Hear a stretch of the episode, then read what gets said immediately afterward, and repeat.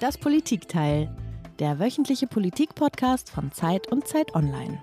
In Russland eskaliert der Konflikt zwischen der Söldnergruppe Wagner und der Armeeführung. Wagner-Chef Prigoschin rückt mit seinen Truppen offenbar auf russische Städte vor. Das im Süden gelegene Rostov am Don sei bereits eingenommen, erklärte er in einer Videobotschaft. Westliche Geheimdienste beobachten Truppenbewegungen in Richtung Moskau. Nach übereinstimmenden Berichten hatten die Kämpfer zuletzt Woronisch passiert und die Region um Lipetsk erreicht. Die überraschende Wendung kommt über den Messenger-Dienst Telegram. In einer Audiobotschaft erklärt Wagner-Chef Prigozhin, er habe seine Truppen zurückbeordert. Am Abend im Staatsfernsehen plötzlich die Meldung, der belarussische Präsident Lukaschenko habe vermittelt. Gut, dass wir gerade noch mal diese Meldung vom vergangenen Wochenende gehört haben, liebe Tina. Diese Nachrichten waren ja total verstörend aber auch komplett surreal und ich dachte, das kann alles gar nicht wahr sein. Aber jetzt, nur ein paar Tage später, bin ich mir gar nicht mehr ganz sicher, ob ich das vielleicht nur geträumt habe. Ja, das war wirklich irre. Ich war am Anfang auch nicht ganz sicher, ob es an der Erdbeerbohle lag, die ich am Abend vorher genossen hatte. Aber weil es ja so schnell dann wieder vorbei war, dieser Spuk und ja, man wusste es gar nicht, was da stattgefunden hat. Aber Heinrich, du träumst nicht. Und wenn das ein Traum war, dann war es allenfalls ein Albtraum für Wladimir Putin, den russischen Präsidenten, der von einer bewaffneten Söldnertruppe herausgefordert wurde. Und äh, das hatte es in seiner Amtszeit so etwas Vergleichbares noch nie gegeben. Und darüber wollen wir sprechen, über die Albträume von Wladimir Putin, über die Rebellion der Privatarmee Wagner und vor allem über die Folgen, die dieser chaotische 24. Juni für Russland haben wird, für den Krieg in der Ukraine und womöglich auch für uns im sogenannten Westen. Hier ist wieder das Politikteil, der politische Podcast von Zeit und Zeit Online. Mein Name ist Heinrich Wefing. Ich bin Ressortleiter Politik bei der gedruckten Zeit in Hamburg. Und das bin ich auch. Mein Name ist Tina Hildebrand. Aber du bist in Berlin, Tina. Das stimmt. Das ist der wichtige Unterschied zwischen uns beiden. Und um die unübersichtlichen Meldungen vom Wochenende zu sortieren und vielleicht ein bisschen besser zu verstehen, was genau bei dem Marsch auf Moskau da eigentlich passiert ist, haben wir uns die vielleicht beste Russlandkennerin Deutschlands eingeladen.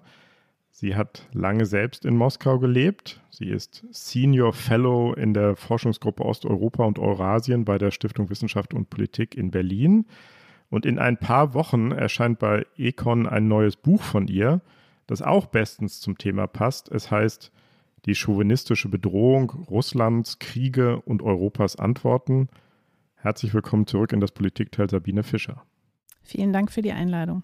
Ja, herzlich willkommen auch von mir, Frau Fischer. Und wie alle Gäste haben Sie uns ein Geräusch mitgebracht.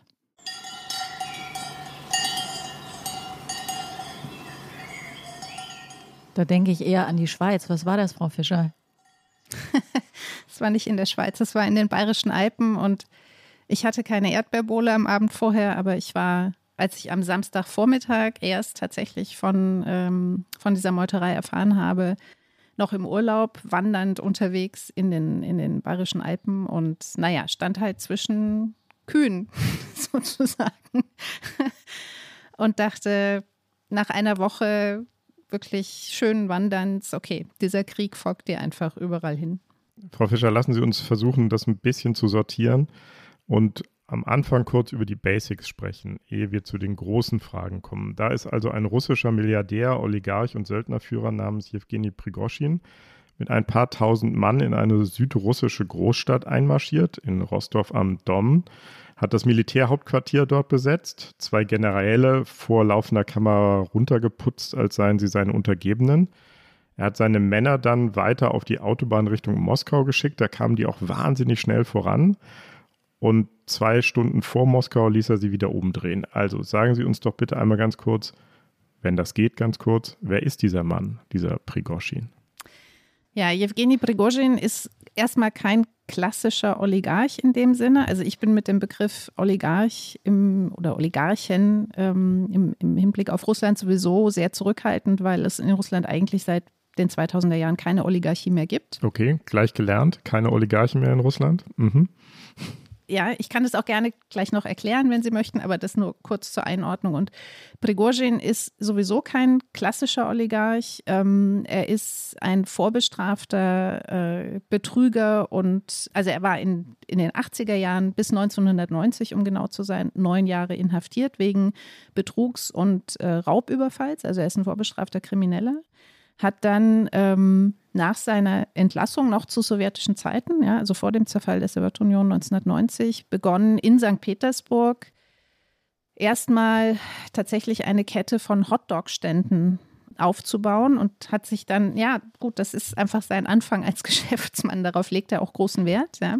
ähm, und hat dann Mitte der 90er Jahre ähm, ein Luxusrestaurant in Petersburg eröffnet. Da begannen seine Kontakte auch in die Machtzirkel zunächst mal in St. Petersburg. Also aus dieser Zeit datiert auch seine Bekanntschaft mit, äh, mit Wladimir Putin und hat dann von dort aus sein Geschäftsimperium aufgebaut, das dann in den 2000er Jahren auch nach Moskau sich ausweitete und Anfang der 2010er Jahre ist er dann eben auch in den Bereich private Militärunternehmen gegangen. Ähm, er hat lange selbst geleugnet, dass er mit der Wagner-Gruppe in Verbindung steht, aber spätestens seit dem, äh, seit dem Krieg, ähm, seit dem Beginn der Vollinvasion im Februar letzten Jahres ist das endgültig offenbar geworden. Also das ist so ein bisschen die Biografie von Jewgeni Prigozhin. Ähm, er unterhält außerdem eine Treufabrik in St. Petersburg, die sehr wichtig eine sehr wichtige Rolle spielt, auch im Hinblick auf Desinformation. Der ist auf viele unterschiedliche Arten und Weisen mit dem Putin-System verknüpft, auch wirtschaftlich, ähm, hat sich über staatliche Aufträge sehr bereichert in den letzten 10 bis 15 Jahren. Also das sind seine Verbindungen. In Moskau bleibt er allerdings trotzdem ein politischer Außenseiter. Ja, und das hat man, denke ich, am Samstag auch deutlich gesehen.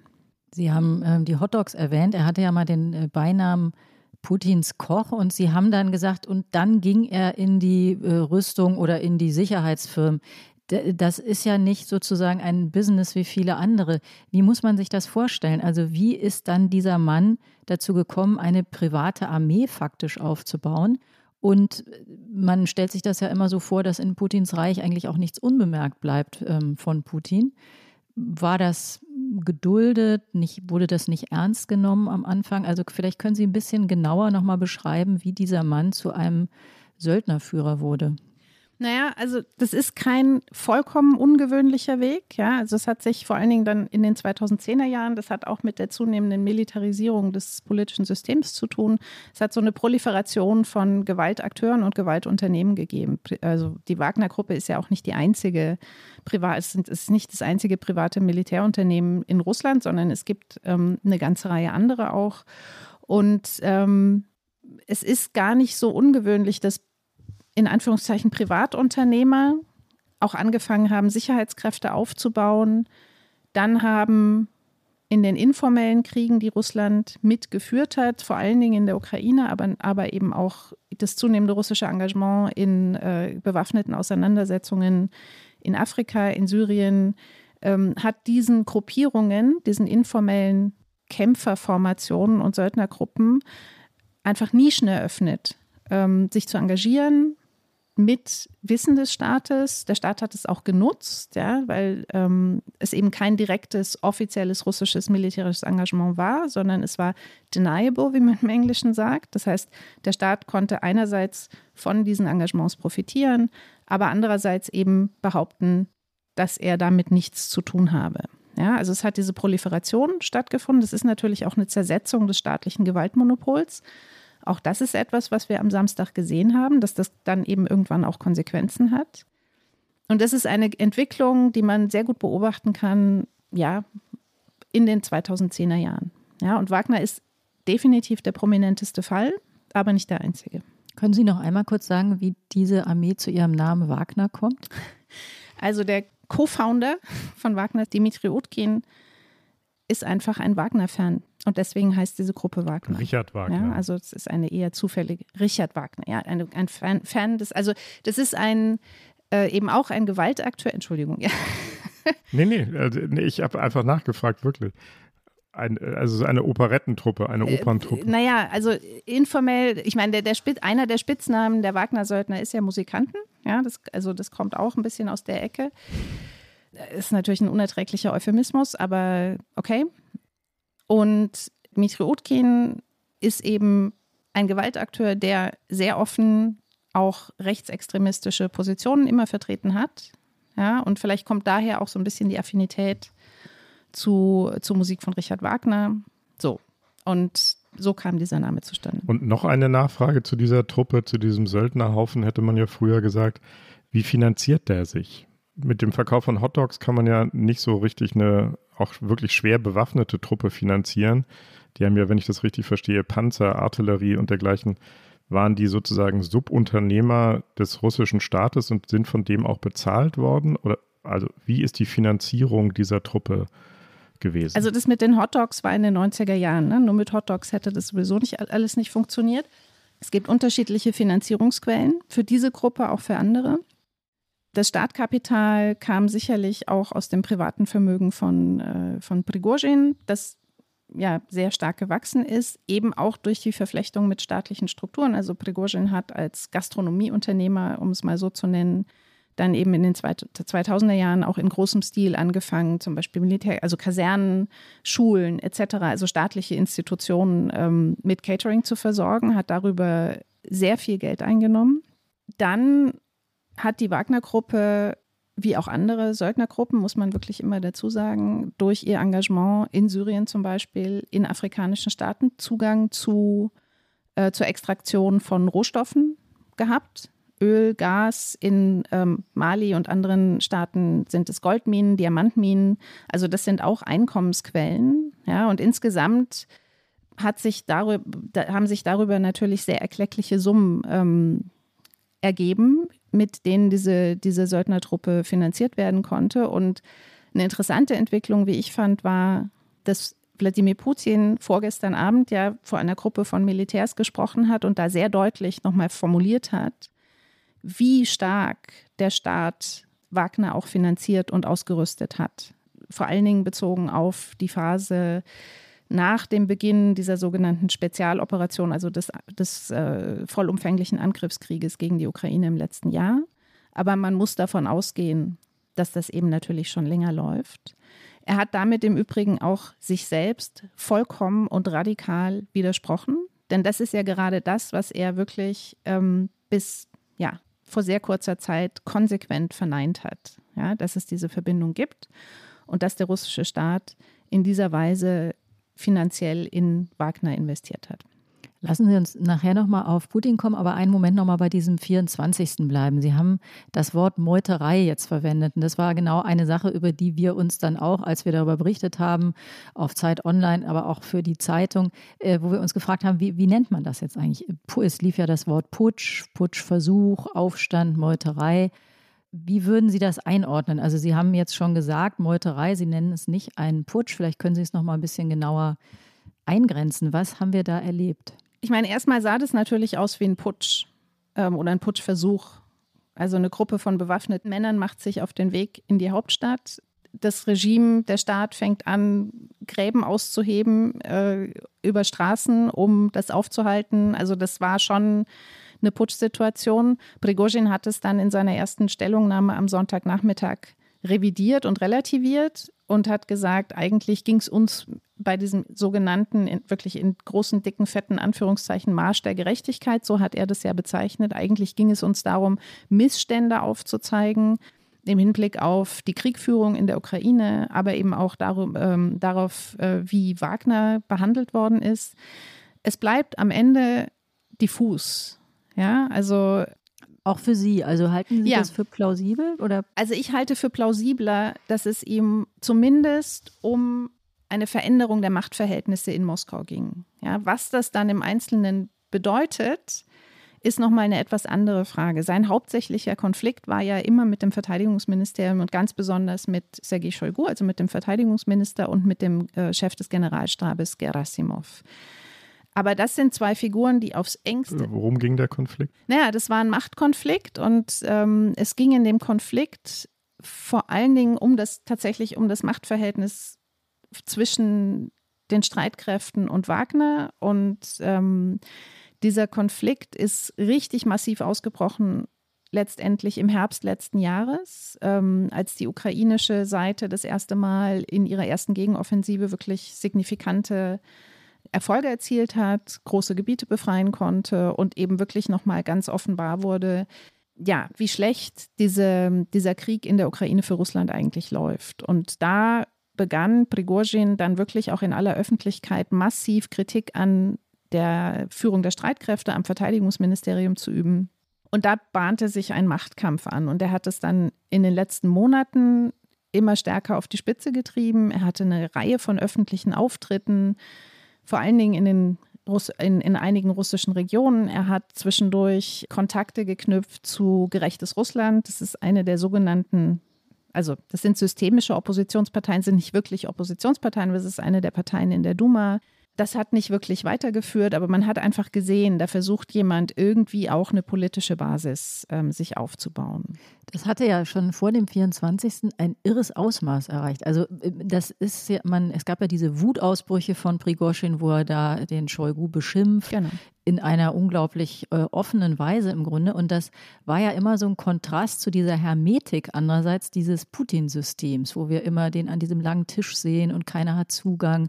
Und das hat man ja irgendwie kaum noch zueinander gebracht, dass das gleichzeitig stattfinden kann.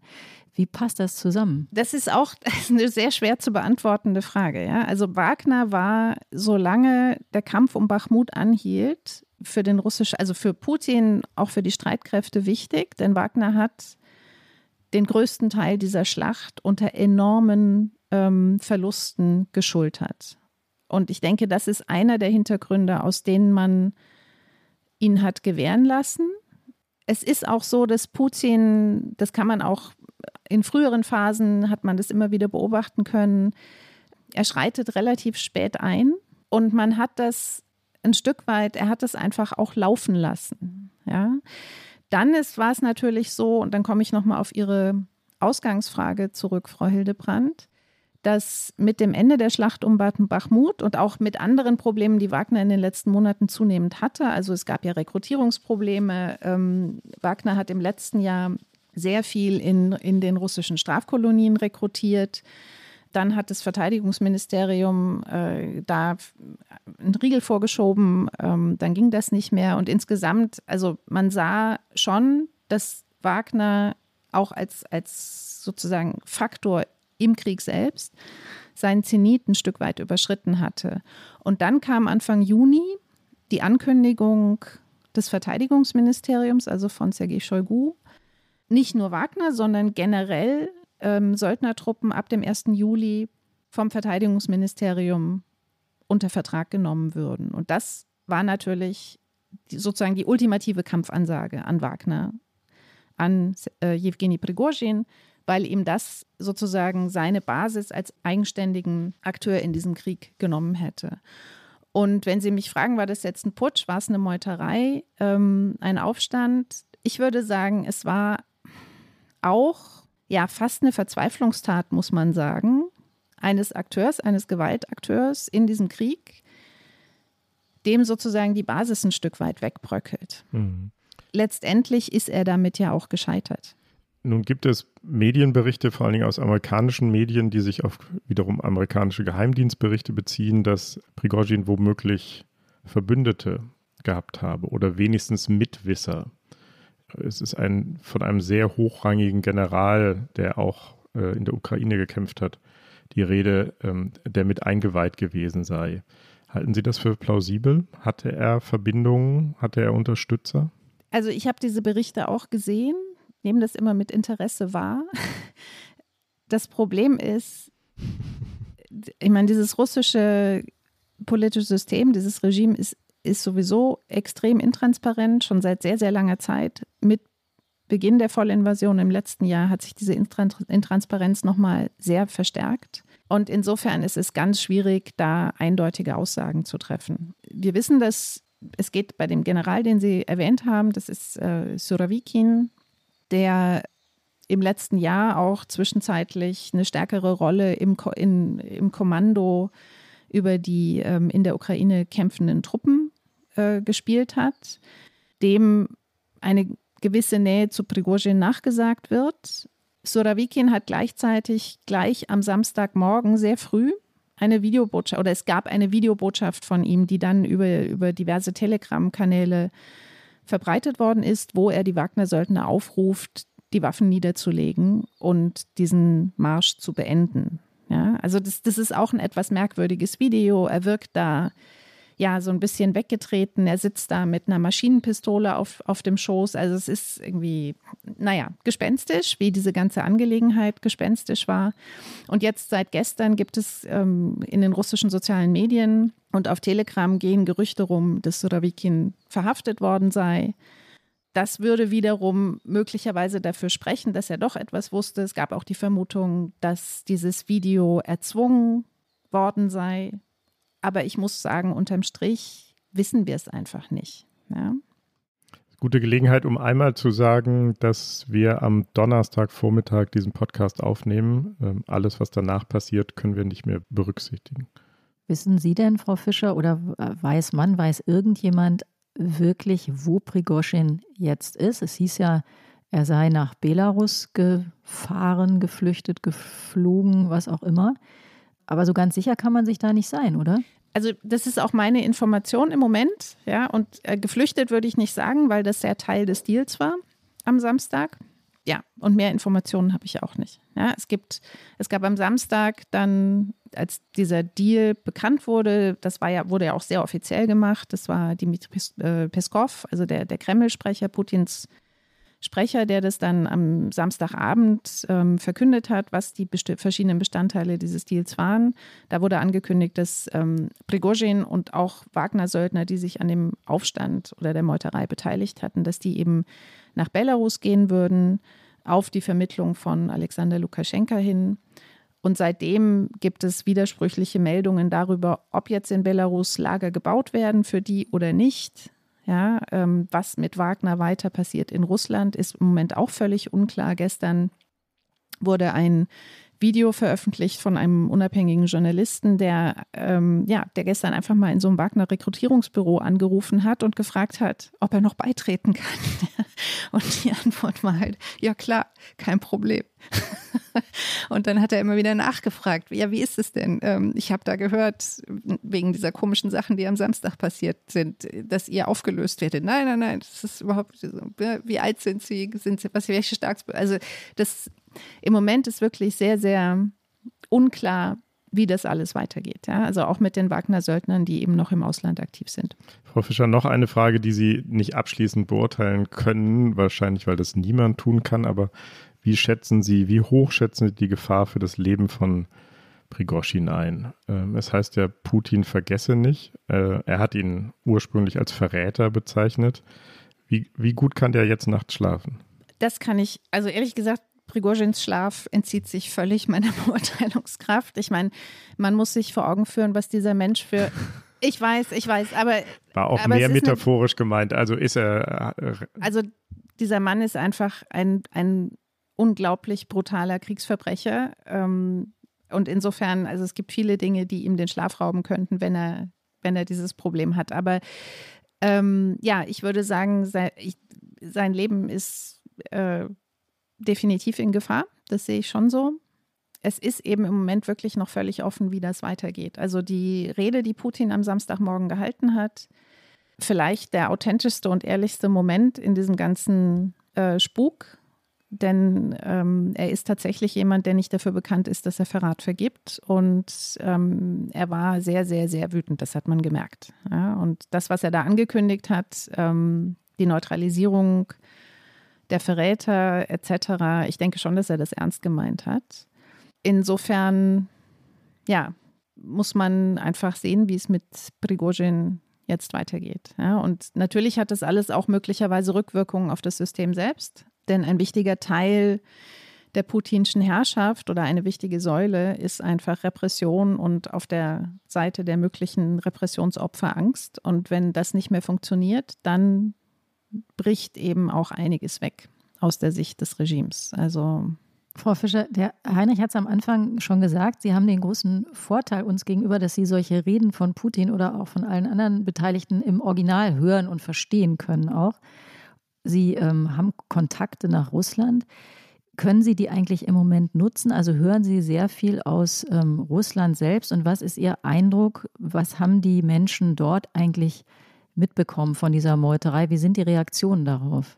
Also ich war natürlich am Wochenende mit äh, Freunden in Kontakt, weil ich mir, also ich habe äh, am Samstag, ja, am Sonntag war klar, dass sich das wieder beruhigt. Dann war ich immer noch mit Freunden im Kontakt, aber, zum, aber diese, dieser erste Schreck am Samstag hat mich natürlich auch veranlasst, einfach Leute zu kontaktieren und sicherzustellen, dass, dass sie eben in Sicherheit sind.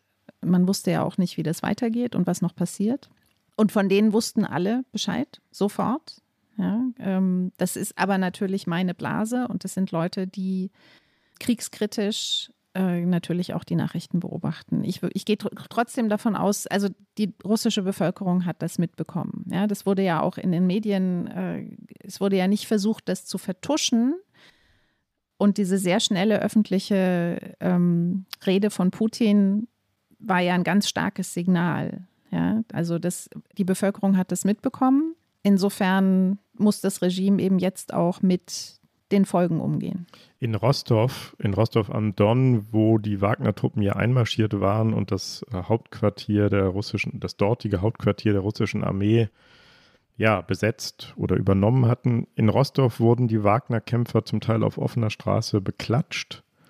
Oder jedenfalls konnte man solche Videos sehen. Es gab andere Videos, da kamen Passanten vorbei, äh, junge Frauen, die den Kämpfern Wasser und Lebensmittel überreicht haben. Angst hatte offensichtlich dort niemand, jedenfalls nicht ausweislich dieser Videos, die man sehen konnte. Wie deuten Sie das, diese, naja, relativ freundliche Aufnahme äh, dieser Meuterer in Rostov? Also ich bin sehr vorsichtig bei der Interpretation solcher Bilder. Ne? Ich habe die natürlich auch gesehen. Wenn man das mal hochrechnet, dann hat man vielleicht auf diesen Bildern insgesamt, ich weiß es nicht, 100 Leute gesehen, die ähm, in irgendeiner Weise mit mhm. den Wagner-Kämpfern interagiert haben. Generell würde ich sagen, Prigozhin als Figur hat wenig Rückhalt in der russischen Bevölkerung. Ähm, als Figur ist er das, was er ist, nämlich ein, ein vorbestrafter Krimineller ähm, mit einem riesigen Imperium. Aber einiges von dem, was er an Kritik geäußert hat in, in den letzten Monaten vor allen Dingen über die Ineffizienz und Korruption in den Streitkräften, über die schlechte und unglaublich opferreiche Kriegführung in der Ukraine, das sind schon Punkte, die bei vielen Menschen auch ankommen werden. Ja, das heißt nicht, dass diese Menschen, da muss man dann sehr vorsichtig sein, ja, dass, dass diese Menschen dann automatisch auch die sogenannte Spezialoperation in Frage stellen, aber zumindest diese Kritik an der Ineffizienz, generell Ineffizienz staatlicher Institutionen, das ist etwas, was in der russischen Bevölkerung sehr stark resoniert. Ja, das ist auch nicht neu, ähm, sondern das ist etwas, was ja eigentlich in den letzten 10, 15 Jahren auch immer stärker zugenommen hat. Und das kann natürlich aus staatlicher Perspektive dann auch gefährlich werden. Nachdem Putin äh, diese erste, diesen ersten wütenden Auftritt hatte, den Sie erwähnt haben, ließ er danach verbreiten, dieses Wochenende sei ein Test für die Nation gewesen, eine Art Reifeprüfung und den hätten nun alle gemeinsam hervorragend äh, bestanden. Und wir hören uns das mal an. Gesellschaftliche Organisationen, Religionsgemeinschaften und führende politische Parteien haben klar und eindeutig Position bezogen für die Verfassungsordnung. De facto die ganze Gesellschaft. Sie alle haben die Verfassungsordnung, das Leben, die Sicherheit und Freiheit unserer Bürger verteidigt, unser Land vor Erschütterungen bewahrt, de facto einen Bürgerkrieg gestoppt. Frau Fischer, das, äh, das klingt jetzt alles gar nicht mehr nach Verrätern und äh, Strafaktionen, sondern nach dem, äh, der großen Versöhnung. Verfängt denn diese Erzählung nach Ihrem Eindruck? Naja, Versöhnung würde ich nicht sagen, weil er ja schon immer noch darauf gepocht hat, dass es eben äh, diesen Versuch gab und, und Verrat gab. Aber er hat sich da an den Rest der Gesellschaft ähm, und die Sicherheitseliten gewandt, die eben Stärke bewiesen haben und, und, und sich konsolidiert haben durch, ähm, durch, diese, durch diese Ereignisse und die Verteidigung der Nation gegen, diese, gegen diesen Versuch. Ist ein bisschen früh zu sagen, ob das verfängt. Ja? Also es gab ähm, ganz, also praktisch in den Tagen, bevor das passiert ist am Samstag, eine, eine neue Umfrage, die veröffentlicht wurde von Russian Field. Das ist eine der wenigen unabhängigen ähm, Umfrageninstitute, die noch in Russland arbeiten, die in, im letzten Jahr, also seit Beginn der Vollinvasion, wirklich sehr, sehr interessante Umfrageergebnisse zutage geführt ha ge gebracht haben. Und da hatte sich an den grundsätzlichen Einstellungen nichts verändert. Ja? Und jetzt müssen wir einfach, glaube ich, ein bisschen warten, bis die nächsten Umfrageergebnisse kommen bei Levada, auch bei Russian Field. Es ist ein bisschen früh, ähm, das jetzt zu beurteilen. Was äh, einige unabhängige Medien gemacht haben in den letzten Tagen war, also seit Samstag, die eigenen Kontakte anzuzapfen in den Machtstrukturen und einfach so O-Töne einzusammeln, ja, wie die Leute das wahrgenommen haben. Und das Bild, das sich da bietet, ist tatsächlich äh, entspricht überhaupt nicht dem, was Putin, das war die, also was jetzt gerade eingespielt worden ist, war die Rede vom Montag tatsächlich, ähm, als er da vor dem Kreml auftrat. Ähm, da ergibt sich ein ganz anderes Bild. Ja? Da, gibt sich ein, da ergibt sich ein Bild von Konfusion, Verunsicherung. Ähm, es ist ja auch viel berichtet worden über die äh, ja, die, die, die Leerkäufe der Tickets ähm, für Auslandsflüge. Also es sind auch einige Leute, haben tatsächlich das Land verlassen. Also mit dem, was er da gesagt hat, er kann im Moment natürlich nichts anderes sagen, denn dieses Ereignis war ein riesiger Schock für die Gesellschaft, für die Elite ganz besonders. Und er muss jetzt, um sich selbst auch zu schützen vor weiterer Machterosion, muss er natürlich diese Botschaft formulieren. Aber ja, ich würde die mit sehr vielen Körnern Salz genießen.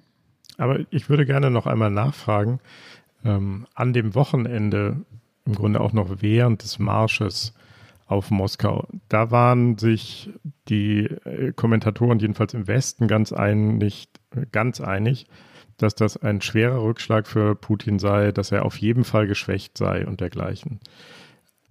Aber ich würde das gerne einfach mal um das Argument einmal zu machen, einmal in Frage stellen und sagen, ähm, der Aufstand, die Meuterei ist gescheitert. Wagner, Sie haben es geschildert, wird jetzt dem Verteidigungsministerium unterstellt werden. Er hat die Kontrolle behalten, auch wenn es einen Moment lang wackelig aussah.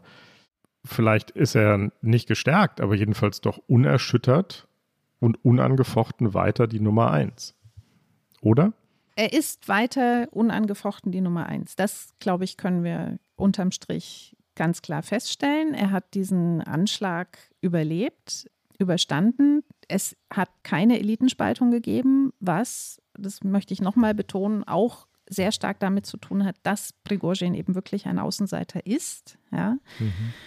Ich würde trotzdem sagen, dass das also für ein, ein Regime, das so stark für ein autopersonalistisches hartes autokratisches Regime ist Kontrollverlust eines der schlimmsten oder wenn nicht das Schlimmste, was passieren kann. Ja, und, und Kontrollverlust hat es definitiv gegeben. Und deswegen ist für mich die große, und was ich im Übrigen auch sehr interessant fand an dieser Rede, die Sie gerade eingespielt haben, war, dass er selbst gesagt hat, wir haben einen Bürgerkrieg verhindert. Also indem er gesagt hat, wir haben den Bürgerkrieg verhindert, hat er die Möglichkeit eines Bürgerkrieges hm.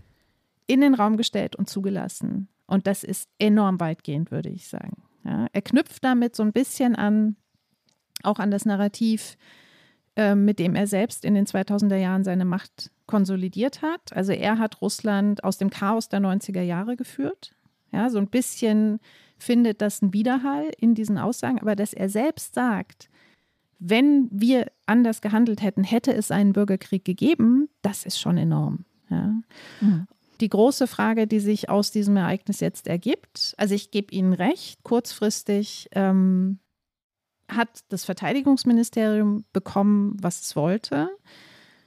Ist das System nicht zusammengebrochen? Das war auch sehr unwahrscheinlich, dass das passieren würde. Die Frage ist eben, was bedeutet das mittel- bis langfristig, auch wenn der Krieg in der Ukraine weiter schlecht läuft? Ja? Also wird, ist es sozusagen die erste Krise in einer Reihe von Krisen und wie viele solcher Krisen kann das System überstehen? Ja, das ist die Frage.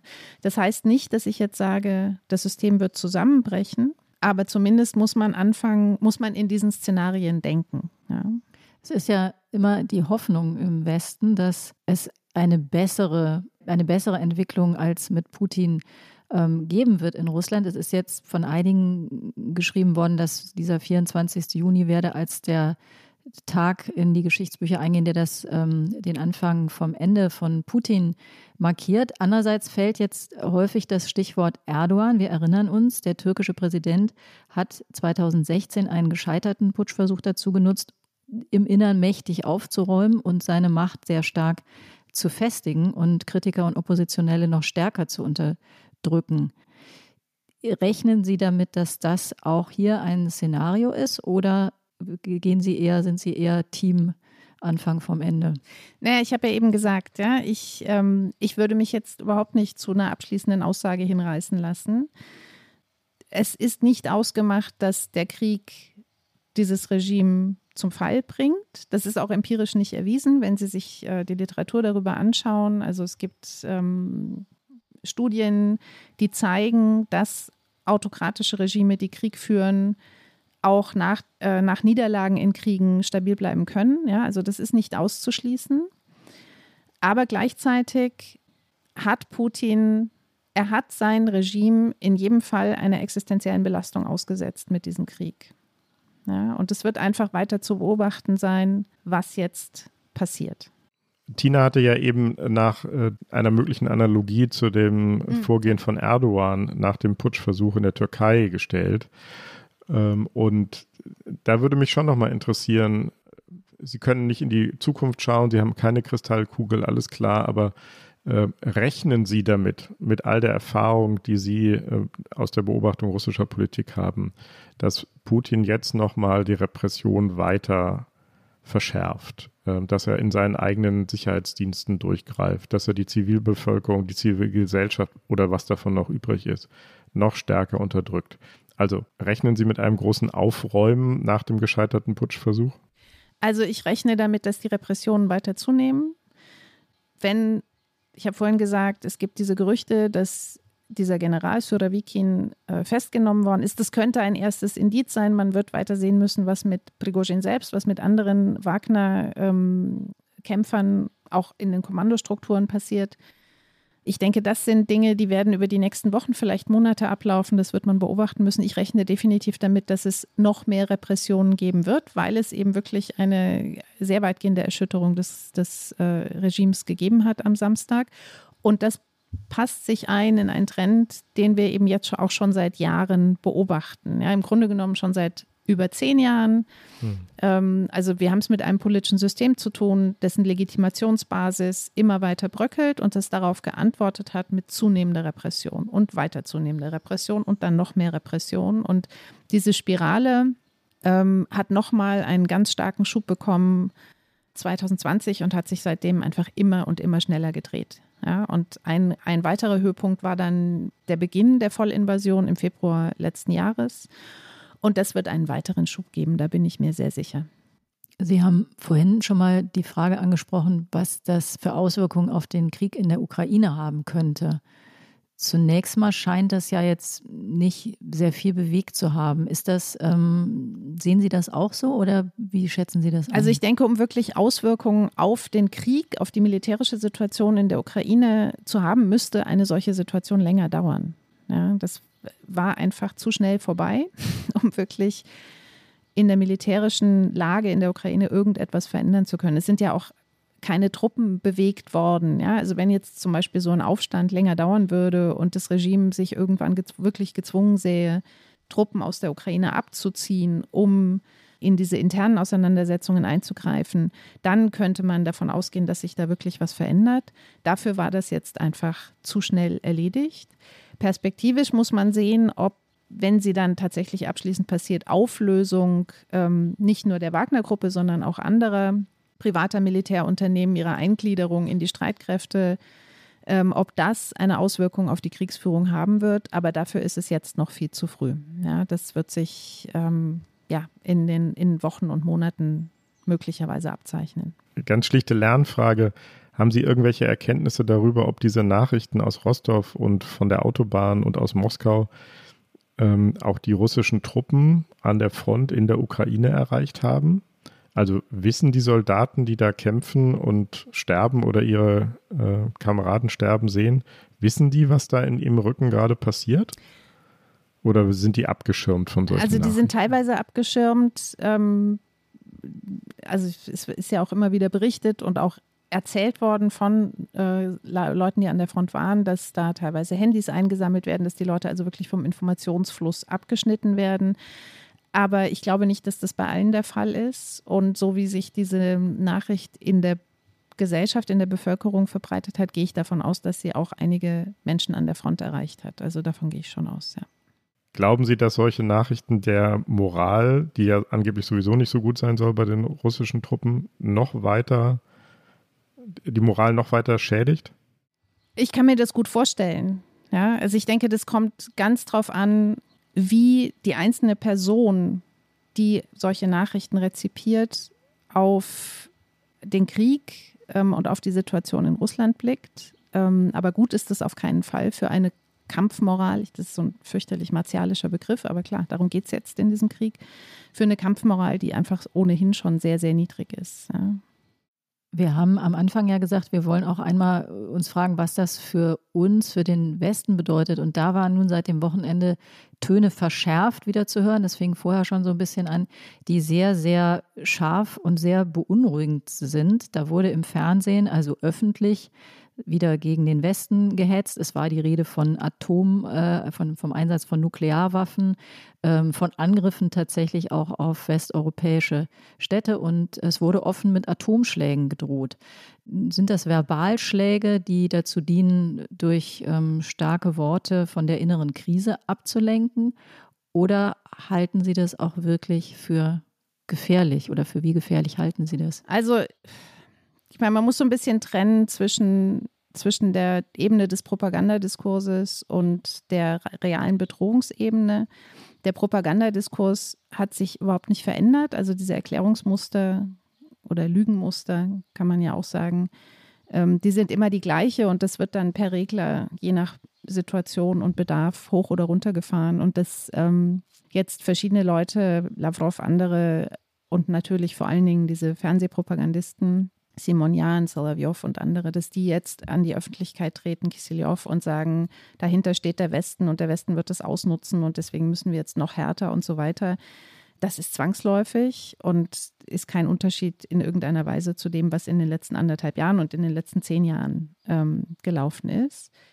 Es ist natürlich gleichzeitig so, dass eine innenpolitische Destabilisierung das nukleare Risiko durchaus verstärken kann. Ja, das muss man ganz klar so sehen. Das ist eine Option, die man sozusagen mitdenken muss. Ähm, und da ist natürlich die Frage, wie westliche Staaten darauf reagieren können. Ja, also ich finde, die Verstärkung der Ostflanke der NATO, ähm, der baltischen Staaten etc., das ist ein wichtiger Schritt.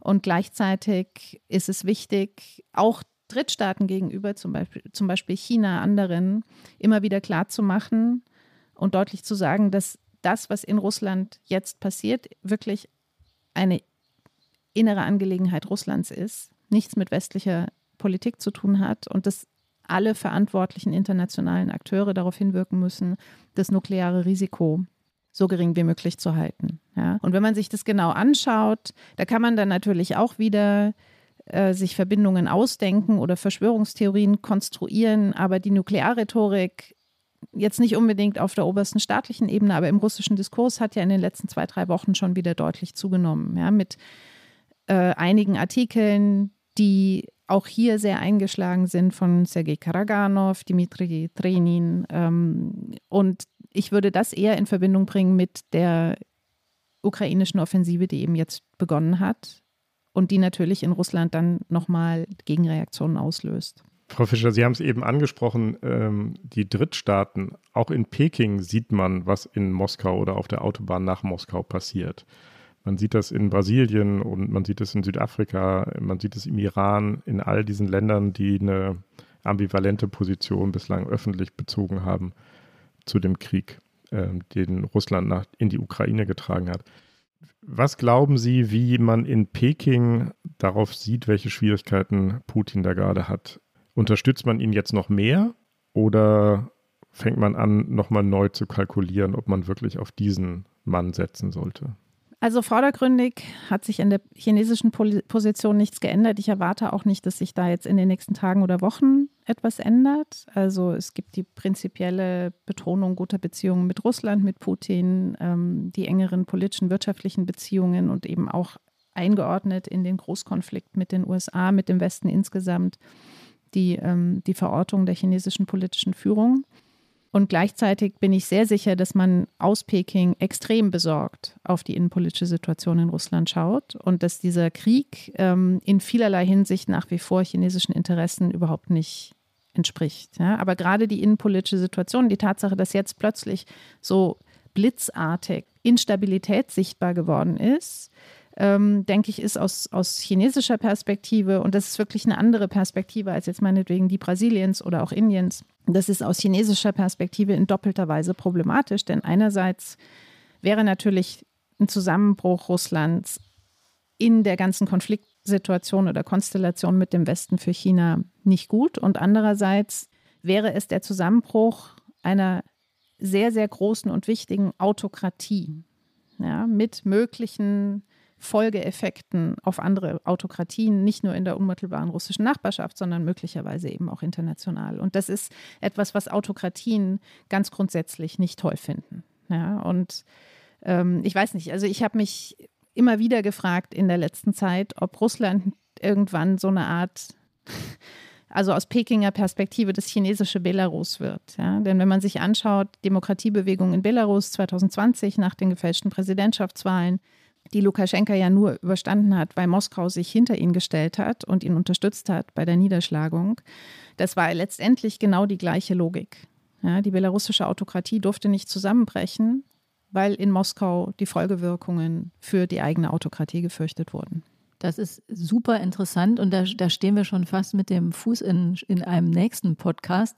Aber wir, wir dürfen für, für diese Folge dürfen wir natürlich unseren Zuhörern und Zuhörern nicht die Flop 5 vorenthalten.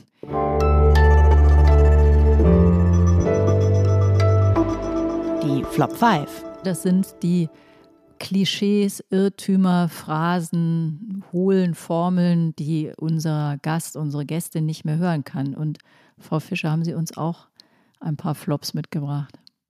Ja, also ich habe vier mitgebracht, ähm, nicht fünf. Ich hoffe, das können Sie mir nachsehen. Absolut. Und also in Anknüpfung an unser jetziges Gespräch wäre mein erster Flop, das russische System oder das russische Regime ist stabil. Offensichtlich nicht. Naja, offensichtlich schon irgendwie, mm. ja, aber, aber dann eben auch wieder nicht. Mm. Und das ist genau der Punkt. Ähm, und das ist auch, was ich selbst versucht habe, nach Beginn der Vollinvasion immer wieder zu sagen, ist, dass diese solche autokratischen Regime, vor allen Dingen, wenn sie so extrem personalisiert und so extrem intransparent sind, einfach so lange stabil sind, bis sie nicht mehr stabil sind. Und deswegen, und das kann sehr, sehr schnell gehen. Und davon haben wir einen mm. Schimmer bekommen am Samstag ja, wie schnell das gehen kann. Heißt das, dass sozusagen, es ist ja oft so, dass man sagt, naja, das ist ein schlimmes Regime, aber es ist stabil. Und das ist auch ein Wert. Heißt das, dass man, dass das ein nicht so kluger Ansatz ist? Also das spielt nochmal so ein bisschen in, in eine andere Argumentation, die zumindest vor Februar letzten Jahres gerade im deutschen Diskurs eine wichtige Rolle gespielt haben, nämlich, dass viele Leute gesagt haben, naja, Putin ist schlimm, aber Schaut euch die Alternativen an. Das ist möglicherweise ja noch viel schlimmer und deswegen besser, dass Putin da ist, wo er ist. Ja. Aus meiner Sicht hat sich dieses Argument mit dem 24. Februar des vergangenen Jahres endgültig erledigt. Ähm, es mag andere Leute geben, die das immer noch anders sehen, aber also angesichts dieses verbrecherischen Krieges, glaube ich, äh, kann man das einfach endgültig ad acta legen. Ja. Mhm. Aber ja, da gibt es eine Verbindung, das ist schon richtig. Also in gewisser und, Weise war das jetzt schon sogar Ihr zweiter ja, Flop. So kommen wir doch stimmt, auf fünf. Ja. okay, dann, dann mache ich jetzt noch mit einem innenpolitischen Flop weiter. Der ist auch so ein bisschen damit verbunden. Oder vielleicht, bevor ich mit dem weitermache, noch einen Punkt. Ich habe vorhin gesagt, und es ist mir auch wirklich wichtig, nochmal zu betonen, ja, ich sage deshalb nicht, das ist das, der Anfang vom Ende des Putin-Regimes, weil ich einfach wirklich davon überzeugt bin, dass wir das jetzt nicht wissen können. Das ist möglicherweise hm ein erster Schritt in eine Richtung, das muss aber nicht sein. Ja, und insofern glaube ich, ist es extrem mhm. wichtig, ähm, im Hinblick auf Russland nichts auszuschließen, aber von nichts mit Sicherheit auszugehen und, und in Szenarien zu denken und dann jeweils durchzudenken, was die einzelnen Szenarien für Russland, für die Ukraine, für andere Staaten in der Nachbarschaft, für Deutschland, für europäische Sicherheit etc. bedeuten. Das ist aus meiner Sicht der einzige Weg, die einzige Möglichkeit, mit dieser Ungewissheit in irgendeiner Form strategisch umzugehen. Okay, ähm, also dann sind wir jetzt schon bei Flop 3 und der ist auch noch innenpolitisch, ähm, der heißt Russland darf nicht zerfallen. Ist ja auch etwas, was jetzt gerade am Samstag und in den Tagen danach immer wieder gesagt worden ist. Und mhm. äh, tatsächlich spricht vieles dafür, dass man, also ein Zerfall dieses russischen Staates ähm, ist sicherlich kein Szenario, das uns in Sicherheit wiegen kann. Ja, aber für mich ist eben auch klar, dass, das, da gehe ich nochmal zurück zu dem Begriff Bürgerkrieg, ähm, wir haben am Samstag gesehen, dass die Proliferation von Gewaltakteuren und Gewalt insgesamt in dieser russischen Gesellschaft, die durch den Krieg ja nochmal exponentiell verstärkt wird, dass die in bürgerkriegsähnliche Situationen in Russland führen kann. Ja, und ich erinnere nochmal an Putins Rede am Montag. Ja, die Tatsache, dass er selbst diesen Begriff in den Raum gestellt hat, die, die sagt für mich sehr, sehr viel aus. Und wenn das passiert, wird westliche Politik darauf kaum Einfluss haben. Ja, also es geht eher darum, würde ich sagen, es, es, ist einfach falsch, sich solche Scheuklappen aufzuziehen und zu sagen, das darf nicht passieren und dann nicht weiter darüber nachzudenken, was das eventuell bedeuten könnte. Wir müssen das durchdenken. Und deswegen finde ich diesen Satz einen Flop. ja, auch. Okay, dann kommen wir jetzt schon zum vierten Flop. Ja, der vierte Flop ist, die Ukraine kann den Krieg nicht gewinnen weil das ist aus meiner Sicht ein Flop, weil dieser Satz einmal unterschlägt, was die Ukraine militärisch alles erreicht hat seit Februar letzten Jahres, was kein Mensch erwartet hat, jemals. Und es ist auch deshalb ein Flop, weil, weil dieser Satz einfach wahnsinnig unterkomplex ist. Also die, diesen, diesen extrem komplexen Krieg in ein Schema von Sieg und Niederlage zu pressen und dann zu sagen, die Ukraine kann den Krieg nicht gewinnen. Das ist natürlich von unterschiedlichen Akteuren verwendeten, sehr, sehr stark auch auf den innenpolitischen Diskurs in Deutschland und in anderen westlichen Staaten gerichteter Satz. Ähm, das finde ich sehr, sehr problematisch. So, und Flop 5 ist mein super Dauerflop und der heißt Friedensverhandlungen jetzt. Den hatten wir beim letzten Mal auch schon, aber ich, ich muss es einfach immer wieder sagen. Mhm. Ja. Der ist ein Evergreen, Klassiker. Ja, ja. Erklären Sie es trotzdem nochmal. Sie sind nicht für Friedensverhandlungen, das war wahrscheinlich nicht so, sondern Sie finden die Forderung doof, oder? Ich finde die Forderung zum jetzigen Zeitpunkt einfach völlig gegenstandslos. Äh, das hat auch die jüngste Initiative des südafrikanischen Präsidenten nochmal gezeigt, ja, der ja nach Kiew gereist ist und nach Moskau, dort von beiden, also sowohl in Kiew als auch in Moskau, eine Absage ähm, bekommen hat. Und Friedensverhandlungen zum jetzigen Zeitpunkt wären für die Ukraine einfach weiterhin existenzgefährdend. Also solange 20 Prozent des ukrainischen Staatsterritoriums russisch besetzt sind, kann sich die Ukraine nicht mit Aussicht auf ein für sie positives Ergebnis auf Friedensverhandlungen einlassen. Und die russische Seite demonstriert immer wieder dass sie nicht bereit ist, von ihren Maximalforderungen abzugehen. Ja, also ich bin definitiv nicht gegen Friedensverhandlungen, im Gegenteil. Aber es hat sich aus meiner Sicht an nichts daran geändert, dass Voraussetzungen geschaffen werden müssen, um Friedensverhandlungen möglich zu machen. Und die sind einfach noch nicht da. Frau Fischer, fünf Flops haben wir jetzt von Ihnen gehört und wir wollen noch was von Ihnen hören. Wir wollen auch noch von Ihnen hören, was Ihnen Hoffnung macht. Hoffnung im Zusammenhang mit diesem Thema. Gibt es da irgendwas? Also ehrlich gesagt, nach dem letzten Samstag bin ich da ein bisschen überfordert. Ja, das ist ja auch eine Antwort. Das ist ja auch eine also wenn ich, wenn ich nach Hoffnung suche, dann schaue ich weiterhin auf die ukrainische Gesellschaft. Ich schaue auch auf, äh, ich schaue auf den NATO-Gipfel in Vilnius. Ich hoffe, dass von diesem Gipfel ein, ein wirklich starkes Signal der Unterstützung für die Ukraine ausgeht, ähm, inklusive einer nicht unmittelbaren, aber einer perspektivischen ähm, Beitrittsperspektive. Ja, das, das sind so die Punkte, an denen ich Hoffnung verspüre. Und ich verspüre manchmal auch Hoffnung im, nach wie vor und weiterhin, ähm, wenn ich mit Menschen aus der russischen Zivilgesellschaft oder auch russischen Kolleginnen und Kollegen die jetzt im Exil sind, weil sie in ihrem eigenen Land weder leben noch arbeiten können, wenn ich mit denen spreche und einfach ähm, ja, sehe, dass es auch russische Menschen gibt, die ein anderes Russland wollen. Aber ich würde sagen, Samstag hat auch nochmal gezeigt, naja, wie wenig Hoffnung es gibt, dass sich das in absehbarer Zeit dann eben auch umsetzt. Ich finde, das war aber schon, also da finde ich, steckt für, für so ein schweres Thema genug Hoffnung drin, dass es da doch noch Leute gibt, die ähm, wach sind, die was mitkriegen, die das nicht unterstützen. Vielen Dank, Frau Fischer. Das war es wieder, das Politikteil, der politische Podcast von Zeit und Zeit Online. Unsere Hörerinnen und Hörer kennen es schon und nutzen auch eifrig die Mailadresse, die bekannte wenn Sie uns kritisieren wollen, uns Fragen stellen wollen, uns neue Themen mitgeben wollen, was viele machen, da freuen wir uns immer sehr drüber, dann können Sie das tun unter das politikteil.zeit.de. Und dann sagen wir jetzt wieder Dank. Ähm, wir haben ganz viel zu danken. Wir haben Carlotta Wald zu danken dafür, dass sie uns bei der Recherche für diesen Podcast äh, immer so wunderbar unterstützt. Wir haben unserer fabelhaften Produktionsfirma zu danken, den Pool Artists, die uns immer sorgen- und störungsfrei durch die Aufnahme bringen. Heute hat das Jona gemacht. Äh, vielen Dank, Jona. Und unser Dank gilt natürlich vor allen Dingen Ihnen, liebe Frau Fischer, dass Sie uns wieder eine Stunde lang an Ihren Erkenntnissen und Einschätzungen haben teilhaben lassen. Ganz toll, viel gelernt. Vielen Dank dafür. Ich danke für die Einladung und das gute Gespräch. Vielen Dank. Ja. Vielen Dank. Na klar.